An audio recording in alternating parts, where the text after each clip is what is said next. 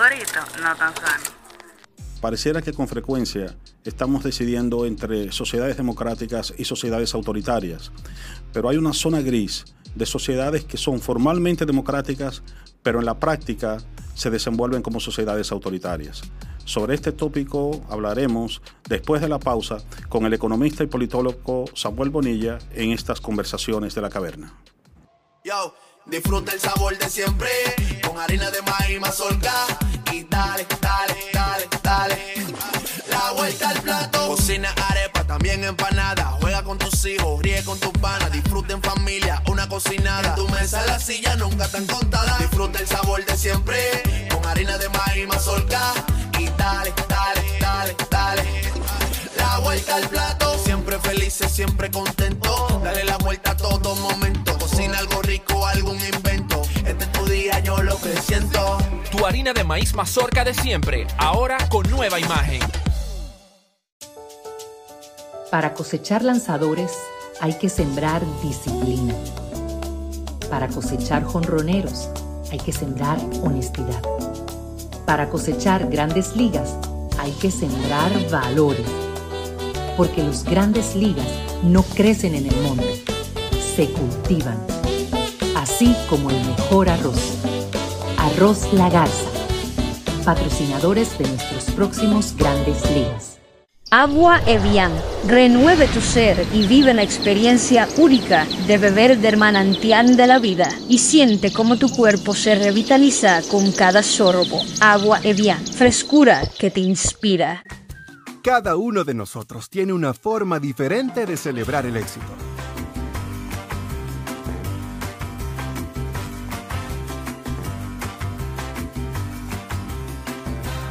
Aprendamos a celebrar los pequeños logros. Porque quien celebra la vida todos los días ya alcanzó el éxito que tanto estaba buscando. Don Pedro celebra todos los días.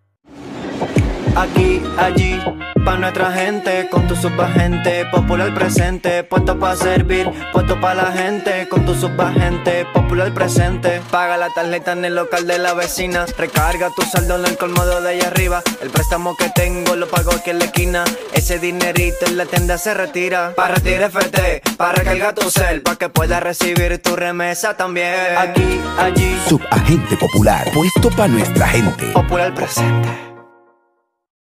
Comparte, recuerda darnos tu like y activar la campanita para notificaciones. Bao Media Group presenta Conversaciones de la Caverna. Hola Samuel, bienvenido a estas conversaciones de la caverna. Eh, hace unos años tú escribiste un artículo en tu columna de acento titulado Autoritarismo 2.0, donde hablabas de que eh, las ciencias políticas tienen un problema en describir aquellas sociedades que, digamos, no son totalitarias o autoritarias en el sentido clásico de la palabra, ni tampoco democráticas, ¿no? Entonces, eh, varios años después todavía ese sigue siendo un problema de la ciencia política.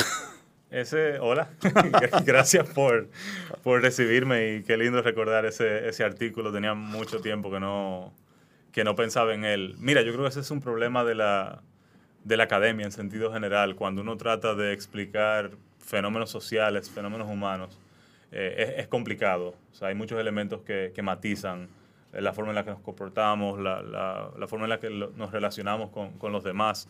Pero para poder estudiarlos, siempre la simplificación es muy útil. Entonces los economistas se remiten a modelos, eh, tratamos de clasificar las cosas eh, de forma binaria, cero o uno. ¿Es democracia o no es democracia? Y la verdad es que la realidad no es así. Eh, y al final esas son eh, aproximaciones. Eh, tú efectivamente decías que nosotros vivimos en, en, sociedades que formalmente son democráticas, pero, pero contienen elementos propios del, del autoritarismo, y eso es cierto en el siglo XXI, hoy en, en la República Dominicana. así como también en, los, en las épocas más oscuras del país, el totalitarismo nunca fue total, porque de lo contrario no hubiésemos salido, no hubiésemos sido capaces de escapar eh, de, de, esa sociedad tan rígida, tan llena de, de, miedo y de temor. Entonces, definitivamente no es tan sencillo como democracia o, o, autoritarismo. Yo lo primero que te diría es que gracias que eh, lo primero que, que, es importante saber es que el autoritarismo viene de la psicología, ni siquiera viene de la, de la ciencia política. Y tiene que ver con un tipo de conducta donde se les rinde eh, tributo a la jerarquía. Son personas que respetan mucho la, la autoridad. Eh, y eso no solamente se da eh, con respecto a la persona que está en la cima de la, de la organización o del régimen, se, se, se reproduce en, en, toda la sociedad. Incluso hay un libro de la República Dominicana que escribió Juan Isidro Grullón, el, el, nombre se me escapa, donde él casi que dice que la clase media dominicana hace exactamente eso con la, con la clase trabajadora. Eh, y ese es un legado institucional eh, que viene de, de, muy atrás. Sí, casi siempre en esa, en esa lógica, digamos, eh, se da el hecho de que eres autoritario con respecto al que está por debajo de ti en la escala y sumiso con respecto al que está por encima de ti en la escala, ¿no? Es como una necesidad de subyugar a, a, quien está por debajo de ti. Ajá. Eh, entonces, en ese artículo al que yo eh, me referí, eh, está acuñado el término de autoritarismo 2.0, ¿no? Creo que ese de hecho es el, nombre del artículo, ¿no? ¿Por qué autoritarismo 2.0? ¿A qué alude, no? ¿Qué significa, no? Bueno, un poco el artículo es una especie de, reclamo por nuestra incapacidad de ver que el autoritarismo cambió. o sea, el 2.0 supone que había un 1.0, entonces... Eh, digamos que el autoritarismo eh, original, el 1.0 y el 2.0, conservan esa, esa, obsesión con el poder, esa necesidad de controlar, eh, la, la, reducción de la participación a una persona o a un grupo pequeño de personas. El autoritarismo, por naturaleza, excluye, genera miedo, pocas veces es capaz de generar eh, sentimientos de, pertenencia, genera mucha soledad y por lo tanto reduce los niveles de participación. Entonces, en ese sentido son iguales, pero en el pasado los mecanismos de control eh, de esos regímenes autoritarios eran distintos. O sea, tú piensas, vamos, vamos a usar el, ejemplo local eh, dominicano, la, dictadura de Trujillo. Trujillo se, apalancaba en, la fuerza bruta. No era su único mecanismo, pero, pero definitivamente había mucha represión, había mucha, mucha violencia eh, mucha violencia física. Eh, habían ideas en juego, sin duda, o sea, no, no, es que la ideología no jugaba un papel fundamental. Claro. Pero, pero lo que estaba en peligro era tu integridad física. Eh, la tortura, las matanzas eran la orden del día. y eso no es cierto hoy. hoy también con el desarrollo de las comunicaciones digitales, con el, el, impulso de la tecnología, hay otros mecanismos de control. Digamos entonces que el, lo que llamaríamos el autoritarismo 2.0 describiría un régimen autoritario, pero que refina los mecanismos del control sobre el cuerpo y sobre la voluntad de los ciudadanos, ¿no? Absolutamente. Y, además el mundo cambió. Eh, eh, vivíamos antes en un mundo mucho más fragmentado, precisamente por eso de la comunicación. Eh, los países eran más, más aislados. Entonces digamos que tú, tú, no necesariamente sufrías las consecuencias eh, de eh, fruto de las relaciones que tú podías tener con, otros países. La República Dominicana de por sí era un país eh, geográficamente aislado, digamos, irrelevante en el gran esquema de las cosas, pero hoy lo que sucede del otro lado del mundo, nosotros con un tuit nos enteramos. Es decir, ya tú puedes tener una, una, una ola, un movimiento de derechos humanos impulsado por un tuit, impulsado por un mensaje de WhatsApp. Los costos de organización son mucho más bajos. Entonces, sin, sin dudas, ahora eh, la forma en la que los regímenes autoritarios usan la información eh, los hace mucho más potentes y difíciles de, difíciles de, de, eliminar. Yo pienso, por ejemplo, en, en, la China, pienso en la Unión Soviética, son dos monstruos. Eh, son monstruos, pero son monstruos sofisticados. Por ejemplo, antes la información se censuraba abiertamente. Ahora no se censura todo, no se mata tan pronto una persona hace una crítica, por el contrario, eso tiene, eh, puede, tener eh, consecuencias eh, negativas para el régimen. En la China, por ejemplo, el gobierno es muy inteligente, rastrea todo lo que se publica. Tú puedes decir que el gobierno es corrupto, que el gobierno mató, el gobierno de China, y eso se sabe gracias a unos leaks que tomaron unos profesores de la Universidad de Harvard, donde analizaron cuál fue la información que realmente efectivamente se censuró. Y la única información que se censuró y que se censura es la que tiene la posibilidad de eh, generar algún tipo de acción colectiva. la, la información que tiene la posibilidad de organizar a las personas. Porque esa es la que puede socavar el régimen. ¿no? Porque es la que puede socavar el régimen, porque incluso los regímenes autoritarios eh, dominantes, po- porque a ver, una cosa es la China que si, si se diera un proceso electoral gana con un 85% avasallante y otra cosa es el Congo donde es un dictador brutal, un país mucho menos sofisticado, pero que tiene, digamos, constreñimientos electorales, que sigue ganando, pero gana con márgenes mucho más reducidos. Em, entonces ellos solamente censuran las cosas que pueden, que ellos saben que pueden socavar eh, su régimen. Entonces, al permitir, digamos, esas críticas, hay como una especie de manto de, de respeto a la pluralidad, una, una- una falsa, eh, un falso respeto por la disidencia. Entonces, incluso en la República Dominicana, que es una sociedad donde la crítica no, donde no hay una cultura eh, de, de criticidad, donde, donde la gente le teme al conflicto precisamente por esa experiencia que vivimos, se dice, sí, claro, aquí hay, aquí hay libertad de expresión, aquí todo el mundo puede decir lo que quiera, pero es una sociedad que de hecho vive con mucho miedo. Eh, y hablábamos fuera del aire de, de mi tesis, doc- de mi proyecto de tesis doctoral, donde yo estudio el, el silencio en la política y cómo en los espacios de trabajo, por ejemplo, eh, es muy difícil tú hablar sobre asistir a una manifestación, sobre asistir a una protesta, sobre una política pública que pudiera comprometer la relación de un empleador con, con el gobierno de turno. Entonces, eh, esas cosas hay que cogerlas como con, pinza. Sí, yo precisamente eh, quería eh, que nos eh, centráramos en el problema del autoritarismo 2.0 en América Latina y específicamente República Dominicana, porque tú tocaste el tema de China eh, eh, y Rusia, pero en, en nuestros países tiene su propia especificidad. Para comenzar, son regímenes aparentemente adscritos a lo que es la tradición de la democracia occidental, ¿no? A diferencia de lo que ocurre con, con China y, y con Rusia, ¿no? Sin embargo, precisamente la gran paradoja que ocurre en, en países como los nuestros es que son formalmente democráticos, es decir, aparentemente responden desde el punto de vista formal a todo lo que son los criterios y patrones de una sociedad democrática o digamos de los digamos de los fundamentos ¿no? de una democracia moderna, pero sin embargo en la práctica pues el modo de operar es totalmente la antítesis ¿no? de esa democracia. Utilizan las instituciones democráticas al servicio de, de intereses autoritarios. Incluso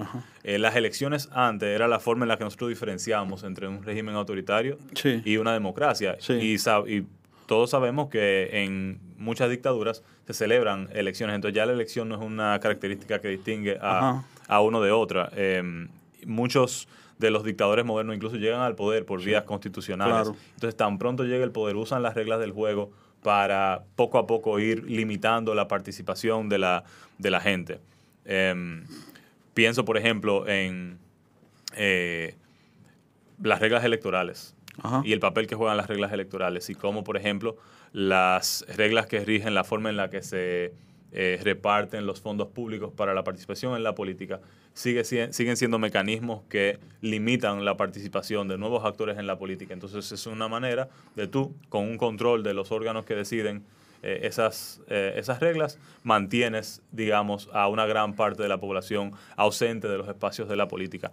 Ahora también vivimos en, en un mundo neoliberal donde lo privado juega un rol eh, preponderante y entonces también es muy común tú ver eh, gobiernos, entre comillas, democráticos apalancarse en esa, eh, en esa eh, falsa creencia de que lo privado es eficiente, de que lo público no sirve y al final lo que se genera es una especie de profecía autocumplida donde incluso la propia gente eh, ataca eh, lo, lo público, lo que es de ellos, porque la política en esencia apela a lo, a lo compartido y estos regímenes autoritarios lo que hacen es que lastiman los vínculos en la sociedad. O sea, la política existe para crear vínculos y los regímenes autoritarios, como buscan excluir, tienen que cortar esos vínculos y una forma de hacerlo es promoviendo eh, políticas públicas que, que de hecho privatizan y que terminan af- afectando a las personas más vulnerables en una sociedad, que en un país como la República Dominicana es la gran mayoría de la gente. Ahora, por ejemplo, estamos envueltos en una discusión de, del agua. Eh, que es una discusión que, que no se ha dado, pero que ahora parecería que se, que se va a dar. Y hay muchos eh, rumores sobre el interés de que se privatice el agua. Entonces, tú dices, ¿qué, qué hacemos? Eh, para mí sería muy, muy peligroso, por ejemplo, que se privatice el derecho al agua, el acceso al agua. Pero sí hay espacios para, para generar mercados dentro del, del, sector del agua. Tú piensas, por ejemplo, eh, en el tratamiento del agua. El Estado no ha invertido un peso en plantas de tratamiento de agua en, en, los últimos 20 años. Entonces, de hecho, fíjate cómo ellos están fortaleciendo esa idea errada de que lo público es malo. Nunca se le dio la posibilidad a lo público de que funcionara. O sea, el Estado no ha invertido en sus propias capacidades, entonces no, no, no puede responder. Entonces, también yo creo que la, la, la gente tenía muchas expectativas con la democracia. Uh -huh. eh, digamos que la primera promesa de la democracia era salir del autoritarismo, sí. era romper con esos gobiernos de, de un hombre eh, obsesionado con el poder. Eh, y eso demostró que lo podía hacer. Eh, la democracia ha demostrado que podemos vivir sin ese autoritarismo 1.0, pero la pregunta es si la democracia puede darnos calidad de vida, si puede... si puede ayudarnos a subsanar nuestras necesidades básicas. Bueno, tú decías en el, en el artículo que eh, hay un, digamos, un fracaso de la transición, o pones en entredicho la, la idea de la transición democrática, ¿no? Eh, de hecho, eh, uno cuando comienza a pensar, oye, desde el fin de, de la dictadura, hemos tenido casi cuatro décadas de transición democrática. Eh, y esa transición realmente nunca terminó concretizando lo que se supone que debió poder realizar, ¿no? Bueno, son, son contradictorias las transiciones porque por un lado, pues te, digamos, te van alejando o parecerían alejarte de, de la dictadura, eh, pero por otro lado las, las, transiciones siempre son pactadas. Ajá. Siempre son pactadas y, y, los actores fundamentales en las transiciones democráticas no son, digamos, los que están sí o sí con el régimen, sino esas personas del régimen que están dispuestos a negociar con los movimientos de oposición y del otro lado de los movimientos de oposición, esas personas le llaman los softliners, son las personas de la oposición que no están sí o sí con la oposición, sino que ven la necesidad de llegar a acuerdos para poder dar pasos de, de avance. Entonces, digamos, camufla, de camuflar, ¿no? Entonces los extremos siempre se quedan fuera, Ajá. Pero hieren muchas, eh, muchas sensibilidades. O sea, eh, tú piensas, por ejemplo, en Chile, para poder lograr esa salida de Pinochet, a él se le garantizó una senaduría de por vida. Claro. Para un demócrata, para una persona que cuyos sí. familiares fueron asesinados. Claro, es decir, claro, es una locura. Claro, o sea, claro. Un, un, acto de injusticia. Pero, pero, esa fue la condición. Entonces, claro. incluso la transición democrática puede ser como una especie de liberalización, sí. como una válvula de escape sí. de, del régimen autoritario, porque Ajá. es el dictador eh, negociando con eh, entes de la, de la oposición para permanecer en posiciones de comunidad, en posiciones de poder, incluso. Para ganar hay, impunidad. Para ganar inmunidad, definitivamente. Para, eh, bueno, esa siempre es la condición. Ajá. O sea, cuando digo que las transiciones son pactadas, sí. la primera condición es garantizar la protección de, de, los responsables de los crímenes. Eh, eso es en todas partes, eso no es solamente sí. en República Dominicana y, y América Latina. Eh, hay incluso liderazgos eh, autoritarios que ceden, eh, que, que abren paso a las democracias, aún estando cómodos en el poder, porque también ven cómo el mundo va evolucionando, eh, porque no vivimos en el vacío. Eh, entonces, por ejemplo, la caída de, del muro, la, el fin de la Guerra Fría también le dio mucho protagonismo a, a, a, los organismos multilaterales, a una agenda de derechos humanos fundamentales. Es decir, el, el mundo decidió que habían cosas que eran eh, inaceptables. Eh, obviamente con la limitante de que esos eh, suprapoderes no, no, no, pueden incidir directamente en, en, en, los territorios, en la definición de las políticas de cada territorio, pero definitivamente había una sensación compartida en el mundo de que, de que la violencia física, por ejemplo, ya no era, no era un modus operandi eh, aceptable. Uh -huh. Entonces, definitivamente las transiciones democráticas, en el caso dominicano, supuestamente la transición arranca en el 78 con, con el triunfo de, de Antonio Guzmán, pero la transición fue, digamos, una movida eh, alejándonos de, de, Trujillo y Balaguer, pero Balaguer vuelve. Sí. Bueno, la, la primer, bueno, tú dices la, la, la transición del 78, pero la primera era la de ese régimen que fue un régimen autoritario, ¿no? Claro. o sea, eh, eh, derivamos de un régimen totalitario a un régimen autoritario que se supone que entonces fue el que dio lugar a la democracia y luego entonces eh, pasó lo que pasó con ese nuevo orden democrático, ¿no? Bueno, el, el, la, las, en el caso dominicano, el caso dominicano curiosamente ha sido un caso de estudio de muchos académicos en el mundo. Eh, tiene su propia tipología. Ajá. El régimen autoritario dominicano, la dictadura de Trujillo, se, se conoce como un régimen sultanístico, Ajá. de sultán. De sultán. Porque si bien hay eh, ideas detrás, es decir, hay una, una, una obsesión con una identidad dominicana apalancada en el, el- el blanco de la piel, en el catolicismo, Sí. en, en el anti-haiti- en el antihaitianismo, Sí. eh, al mismo tiempo todas las decisiones giraban en torno a su persona Sí. y a veces incluso era capaz de contradecir su- su- la propia ideología dominante siempre y cuando eso lesionara sus intereses. Eh, Entonces había mucha arbitrariedad, mucho desdén hacia las normas burocráticas, Sí. eh, que no necesariamente era el caso en, en otras dictaduras. Entonces era como un tipo, eh, lo que los académicos le llaman como el tipo ideal, es como el estado más puro de la, de la dictadura eh, personalista, que giraba Ajá. en torno a la, a la persona. Entonces la consecuencia que tiene ese tipo de régimen autoritario es que genera vacíos de poder. Pero además es una cultura, que, bueno, eh, como toda conducta que, que perdura en el tiempo. O sea, que, no, que, que es difícil eh, cortar de raíz. eh, porque, porque invadió todos los, todos los ámbitos de la vida eh, en el territorio, incluso las vidas privadas y las vidas personales de, la- de las personas. Entonces, vuelvo a, a- a ese fenómeno de la reproducción de las conductas, incluso entre las personas que querían eh, acabar con, con Trujillo. Efectivamente, cuando él cae, este país era un desorden, aquí no se sabía quién iba a asumir. Y quien termina asumiendo era una persona muy cercana al poder. Bueno, tú dirás Bosch, y, pero fueron unos años de mucha inestabilidad que rápidamente el, el poder tradicional supo, supo aprovechar eh, y, a- y hacerse de la suya.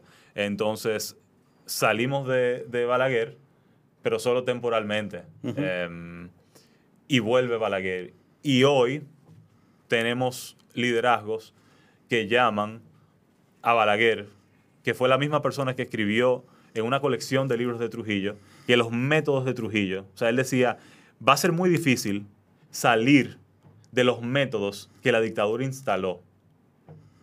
O sea, la- el nadie, nadie va a ser capaz de entender el impacto que va a tener la dictadura de Trujillo sobre el futuro de la República Dominicana y de la administración pública. Eso lo escribió Balaguer en, en el prólogo de uno de los libros de la, de la colección de los 25 años de, de Trujillo. Y nosotros tenemos hoy liderazgos políticos importantes que llaman a Balaguer el padre de la democracia. Eh, y, entonces, y- y ve- fíjate- y- y vemos que es todavía lo, más eh, llamativo, cómo en, la, en el mundo de la vida cotidiana, los, muchos de los imaginarios, muchas de las prácticas, muchas de las acciones, de las decisiones, de cómo procedemos, responden a ese modelo eh, trujillista. Entonces, sí, entonces se usan las instituciones, es decir, se, se- tú ves, tú ves una intencionalidad autoritaria en el uso de las instituciones democráticas, en el uso, por ejemplo, del Poder Judicial, en el uso de las eh, reglas electorales. Eh, pero al final del día hay elecciones, la gente puede participar. Entonces, ¿en, en qué estamos? Sí. Eh, Es, es precisamente es como un, un estado incierto, Ajá. un, un entre dos. Bien. Eh, Samuel, vamos a hacer una breve pausa y volvemos con esta conversación desde la caverna. Comparte, recuerda darnos tu like y activar la campanita para notificaciones. Soy Nadia Lugo y este es mi libro El ruido invisible, un libro de ficción dominicana a la venta en la librería Mamey y lo pondremos a circular jueves 13 de abril. Espero verlos a todos allá. Es un libro que trata sobre historias fuertes, historias con unos finales y unos personajes muy diversos. Y nada, no les voy a contar más. Ojalá les guste. Aquí tenemos ya a nuestra invitada, Virginia Antares Rodríguez, y aquí la tenemos en Bajo. ¿Dónde tú sales, muchacha? Cuéntanos. Opción Democrática es un proyecto. ¿Qué es lo que propone? Gente que siente esa vocación de que no podemos conformarnos. Pero segundo, creer que efectivamente podemos cambiarla si nos organizamos y si entramos al ruedo político a participar. Propuestas. Vamos a hablar de eso. Ok. las últimas décadas ha tenido mucho crecimiento económico, pero eso no se ha traducido en mejores salarios ni en mejores indicadores de salud y educación. Esa riqueza que se está creando se está concentrando y lo que está haciendo es aumentar la desigualdad. Es uno de los países que tiene más nivel de crecimiento y es uno de los países que en América Latina tiene peores indicadores de educación, salud, social. Beneficio de la familia dominicana significa menos violencia, mejor calidad de vida. República Dominicana tiene de los tres salarios más bajos de América Latina. ¿De qué depende uno la política salarial que decide el Estado. Se quiere subir salario, tienen que reunirse el sector tripartito, los sindicatos, el Estado y el empresario y negociar entre ellos. En otros países los salarios se atan a la inflación. Cada cierto tiempo se aumentó la inflación, se aumenta cada seis meses, cada año. Vamos a reunirnos a hablar de subir salario. Primero cubriendo la inflación, porque lo que está pasando a largo plazo es que los salarios reales están disminuyendo. Estoy poniendo un ejemplo concreto, que sí, mejores salarios. cuando se ajustan a la inflación, no hay subida de salario. Exacto, por lo menos no hay bajada. Los salarios tienen 70 años aquí que no suben. Increíble. Que, que, viene como una respuesta a la inflación. Entonces, Entonces no suben. Decisiones políticas. Rumbas Barriales, tercera edición un libro escrito por Rosy Díaz, o sea, por mí, fue editado en Santo Domingo hace ya más de 10 años y que he decidido reeditar precisamente por la vigencia que tienen las músicas juveniles, urbanas, en Santo Domingo, sobre todo en este contexto de posmodernidad que vivimos actualmente. Y sobre todo es un libro para compartir y disfrutar. Puede ser comprado en la librería Mamey de la zona colonial. Y nada, mambo, espero que lo disfruten. Hola, hola, hola, hola, soy Xiomara Fortuna. Quiero decirles que sigan escuchando Bao Radio. ¿Eso es un corito? No tan sano. Bao Radio. Conversaciones de la caverna. Continuamos en Conversaciones de la Caverna con Samuel Bonilla. Samuel, eh, ¿cuáles son las implicaciones de este autoritarismo 2.0? Bueno, yo creo que si tú ves la si tú ves la participación política en la República Dominicana, hay un, gap generacional. Eh, hay quienes le llaman los hijos de la generación de Balaguer, que de hecho no participaron. Entonces tú me ves a mí, por ejemplo, que ahora pasé del mundo académico al mundo de la política, yo tengo 35 años, pero quienes gobiernan tienen en torno a los 70, un eh, poquito más de, de 70 años. Entonces eh, bueno, últimamente han bajado, pero siguen siendo una edad madura. Sí, Y, es importante también como decir que el, ser joven no te hace distinto. No. Porque al final del día eh, todos somos eh, personas socializadas en un, en un contexto y este es un contexto... No, porque de hecho, a propósito de que tú señalas eso, cuando yo decía de hecho que todavía esa sombra del, autoritarismo y el totalitarismo eh, trujillista sigue impregnando el mundo de la vida, impregna también la mente de los jóvenes. Es decir, muchas veces muchos jóvenes siguen reproduciendo esos modelos, ¿no? Pues esa es parte de, porque, digamos, la cuestión está en cómo unos patrones de pensamiento se va arraigando en una cultura, ¿no?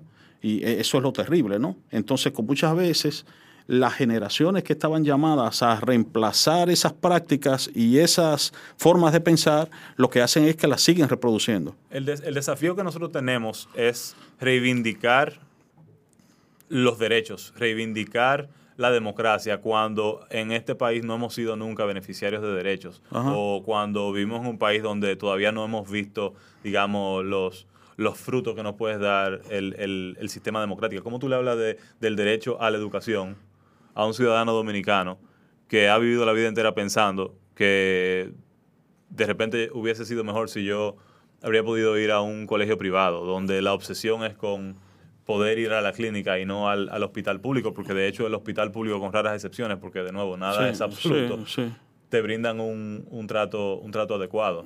Eh, entonces yo creo que definitivamente parte del, daño que ha, que ha logrado el autoritarismo de Trujillo, de Balaguer y ahora un, autoritarismo moderno, como capitalista propiamente, es eh, enseñarle a la gente a querer proteger lo suyo, a, buscar, digamos, el bien individual por encima del, colectivo. Entonces, por eso el punto de partida de cualquier proyecto político es importante. O sea, si, tú, si tu punto de partida no, no reconoce al otro, no reconoce la otra edad, no valida un Estado desigual, para mí hay, hay, que, hay, que, hay que temer.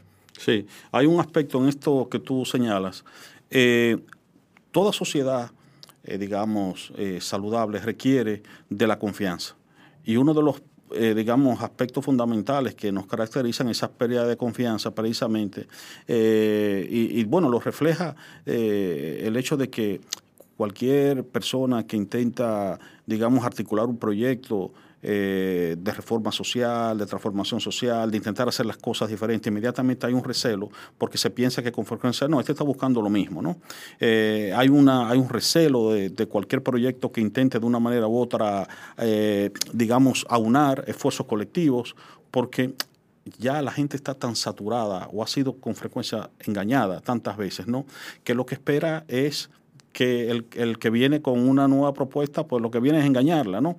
Y, eso es algo también entonces que, que, funciona como un mecanismo también de reproducción del status eh, quo. Eso regresa a lo que yo te decía de los vínculos. Al final la confianza se construye en, diálogo. O sea, y esa es la diferencia entre el autoritarismo y, digamos, y la democracia. Y la apuesta de los que creemos en la democracia es al diálogo.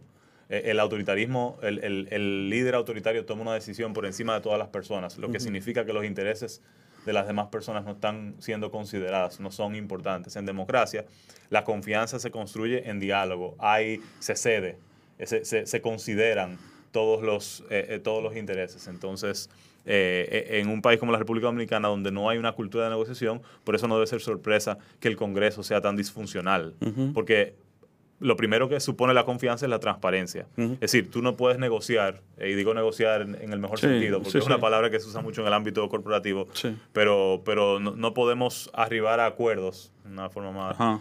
Eh, que suene menos... Que suene menos, eh, menos transaccional. Espuria. Exacto. no podemos arribar a acuerdos si yo no sé qué tú quieres.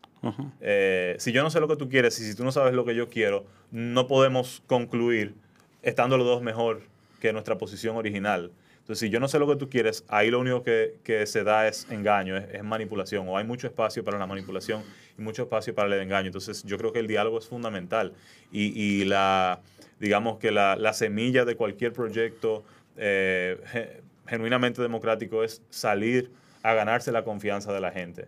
Eh, y es un proceso que, toma tiempo, porque además...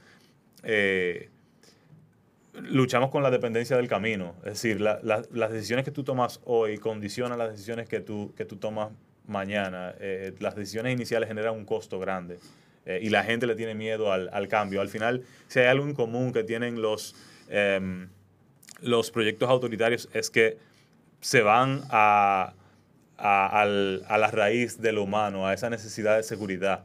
Em, antes lo hacían eh, infundiendo eh, eh, temor por tu vida y hoy lo hacen por tu seguridad económica. tratan de generarte unos niveles de inseguridad económica, de, imposibilidad de, proveer, de proveerte bienes y servicios básicos que te llevan incluso hasta negar esos propios proyectos democráticos. Y yo creo que El Salvador, que es un caso de autoritarismo 2.0, es el mejor ejemplo, donde la gente, aún estando en una situación difícil de mucha pobreza, eh, prefieren permanecer en esa situación de incertidumbre por miedo al futuro, porque el cambio siempre es costoso para, el ser humano. Y entonces un proyecto democrático también tiene que interiorizar eso en su, digamos, en su fórmula, en su proyecto, que es que, uno tiene la responsabilidad de facilitarle la decisión. si uno quiere ganar como proyecto democrático en un entorno autoritario, uno tiene que lograr facilitarle la decisión a esa persona, porque tomar una decisión distinta a la que siempre se ha tomado, por la razón que sea, es costoso. Eh, entonces, nosotros tenemos que aliviar ese, ese costo. Pero al final todo se reduce a socialización, eh, a, generar experiencias, a generar momentos y a, reproducir momentos. Em, y, por eso, eh, y por eso yo creo que es, es tan importante la, la, la, educación inicial en un país, esa, esa plataforma una cosa que tienen los regímenes autoritarios, y perdón que, salte eh, de tema, pero una cosa que tienen los regímenes autoritarios, que es algo que los regímenes democráticos deberían emular, es la intencionalidad. Eh, los regímenes democráticos a veces son muy tímidos en su intención de, eh, de integrar, de lograr mayores niveles de participación. O sea, un régimen verdaderamente democrático tiene que abrazar la diversidad de una sociedad. Es la única manera que tiene de poder representar, de poder dar eh, participación. Eh, y sin embargo, nosotros vivimos en un país eh, democrático, una democracia muy débil, que le niega la participación a los jóvenes, a las mujeres, a miembros de comunidades tradicionalmente vulnerables, LGBTQI. Em, ¿cómo, tú puedes ser democrático y negarle, y negarle derechos a más de la mitad de la población? En cambio, el régimen autoritario es muy, eh, muy intencional, es muy intencional eh, en la voz de, quien controla, pero también a través de sus, de sus eh, operativos que busca aplastar. Entonces yo creo que a nosotros nos hace, nos, nos hace falta una misión como país que integre a todos los, todos los miembros de la sociedad eh, en la construcción de un proyecto genuinamente, genuinamente participativo. Muy bien. Bueno, Samuel, se nos ha acabado el tiempo. Muchas gracias por haberme acompañado en esta interesante conversación y a ustedes gracias por haber estado acompañándonos en estas conversaciones de la caverna. Conversaciones de la caverna. Conversaciones de la Caverna es el nombre de un nuevo podcast que producimos para Bao Media Group. Se trata de un podcast dedicado a temas de filosofía y de temas humanísticos. Responde a una iniciativa de propagar ideas, diálogos, cuestionamientos en nuestro día a día. Hemos querido retomar el símbolo platónico del diálogo crítico en medio de un estado generalizado de confusión. En esta era de sofistas digitales, de la posverdad y de los bulos informativos, queremos propiciar conversaciones razonables en los ruidosos espacios de la comunicación desquiciada. Conversamos con el filósofo Edison Minaya sobre el concepto de sociedad decente en la obra del pensador Abishai Margalit y su diferencia con la idea de sociedad civilizada. A partir de dicha distinción, conversamos sobre sus implicaciones para las sociedades actuales. Para abordar la filosofía de Friedrich Nietzsche, conversamos sobre el significado de los conceptos de superhombre, voluntad de poder, eterno retorno y nihilismo. También dialogamos sobre el legado del autor de Así habló Zaratustra para el pensamiento contemporáneo. Conversamos con la teatrista y filósofa Ingrid Luciano sobre el rol del teatro en la construcción de una sociedad democrática. Abordamos el tópico de la función educativa del teatro y su vinculación con el pensamiento crítico. Conversamos con el maestro de generaciones, el doctor Enerio Rodríguez Arias, sobre la relación entre mundo y lenguaje a partir de la obra de Ludwig Wittgenstein abordamos al denominado primer Wittgenstein, su teoría sobre los límites del lenguaje, su concepción de la relación entre lenguaje y realidad y las repercusiones de su perspectiva para el modo de entender la filosofía. Agradecemos a Bao Media Group por el apoyo que nos han proporcionado en esta iniciativa. También queremos agradecer a las personas invitadas, pues contribuyen con sus ideas y su disposición dialogante a que los contenidos complejos de la filosofía sean agradables y accesibles para personas sin entrenamiento filosófico previo. Agradecemos a ese público curioso que nos apoya a través de las redes sociales. En los próximos espacios pretendemos abordar otros temas interesantes de nuestra actualidad, literatura y pensamiento, el teatro y el compromiso político, la alteridad, la relación docente-estudiante, la bioética, los desafíos éticos de la inteligencia artificial, entre otras cuestiones necesarias para reflexionar y dialogar mientras buscamos señales que nos orienten en la caverna. Radio. Yo, disfruta el sabor de siempre con harina de maíz mazorca y dale, dale, dale, dale. La vuelta al plato, cocina arepa, también empanada. Juega con tus hijos, ríe con tus panas, en familia cocinada. tu mesa la silla nunca tan contada. Disfruta el sabor de siempre con harina de maíz mazorca y dale, dale, dale, dale. La vuelta al plato, siempre felices, siempre contento. Dale la vuelta a todo momento. Cocina algo rico, algún invento. Este es tu día, yo lo que siento. Tu harina de maíz mazorca de siempre, ahora con nueva imagen. Para cosechar lanzadores hay que sembrar disciplina para cosechar jonroneros hay que sembrar honestidad. Para cosechar grandes ligas hay que sembrar valores. Porque los grandes ligas no crecen en el monte, se cultivan. Así como el mejor arroz. Arroz La Garza. Patrocinadores de nuestros próximos grandes ligas. Agua Evian. Renueve tu ser y vive la experiencia única de beber del manantial de la vida y siente cómo tu cuerpo se revitaliza con cada sorbo. Agua Evian. Frescura que te inspira. Cada uno de nosotros tiene una forma diferente de celebrar el éxito.